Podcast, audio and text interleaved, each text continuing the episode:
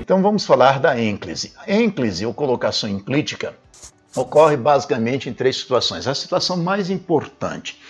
Não se deve começar uma frase por pronome oblíquo átono. Isso é algo que contraria a fala brasileira, mas gramaticalmente é indevida essa colocação. Por exemplo, eu digo assim: me disseram que você é casada.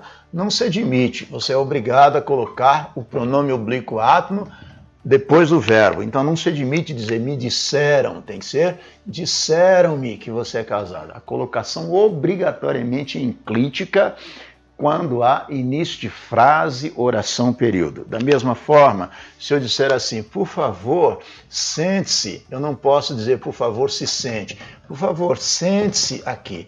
Aí é aquele caso né, que talvez tenha gerado dúvida de uma pergunta que me foi feita lá atrás, né? Se depois de vírgula eu sou obrigado a colocar o pronome depois do verbo. Sim, neste caso. Por quê?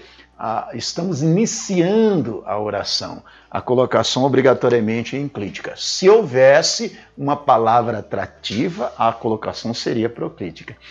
Nesse caso, obrigatoriamente ênclise. Por favor, sente-se aqui.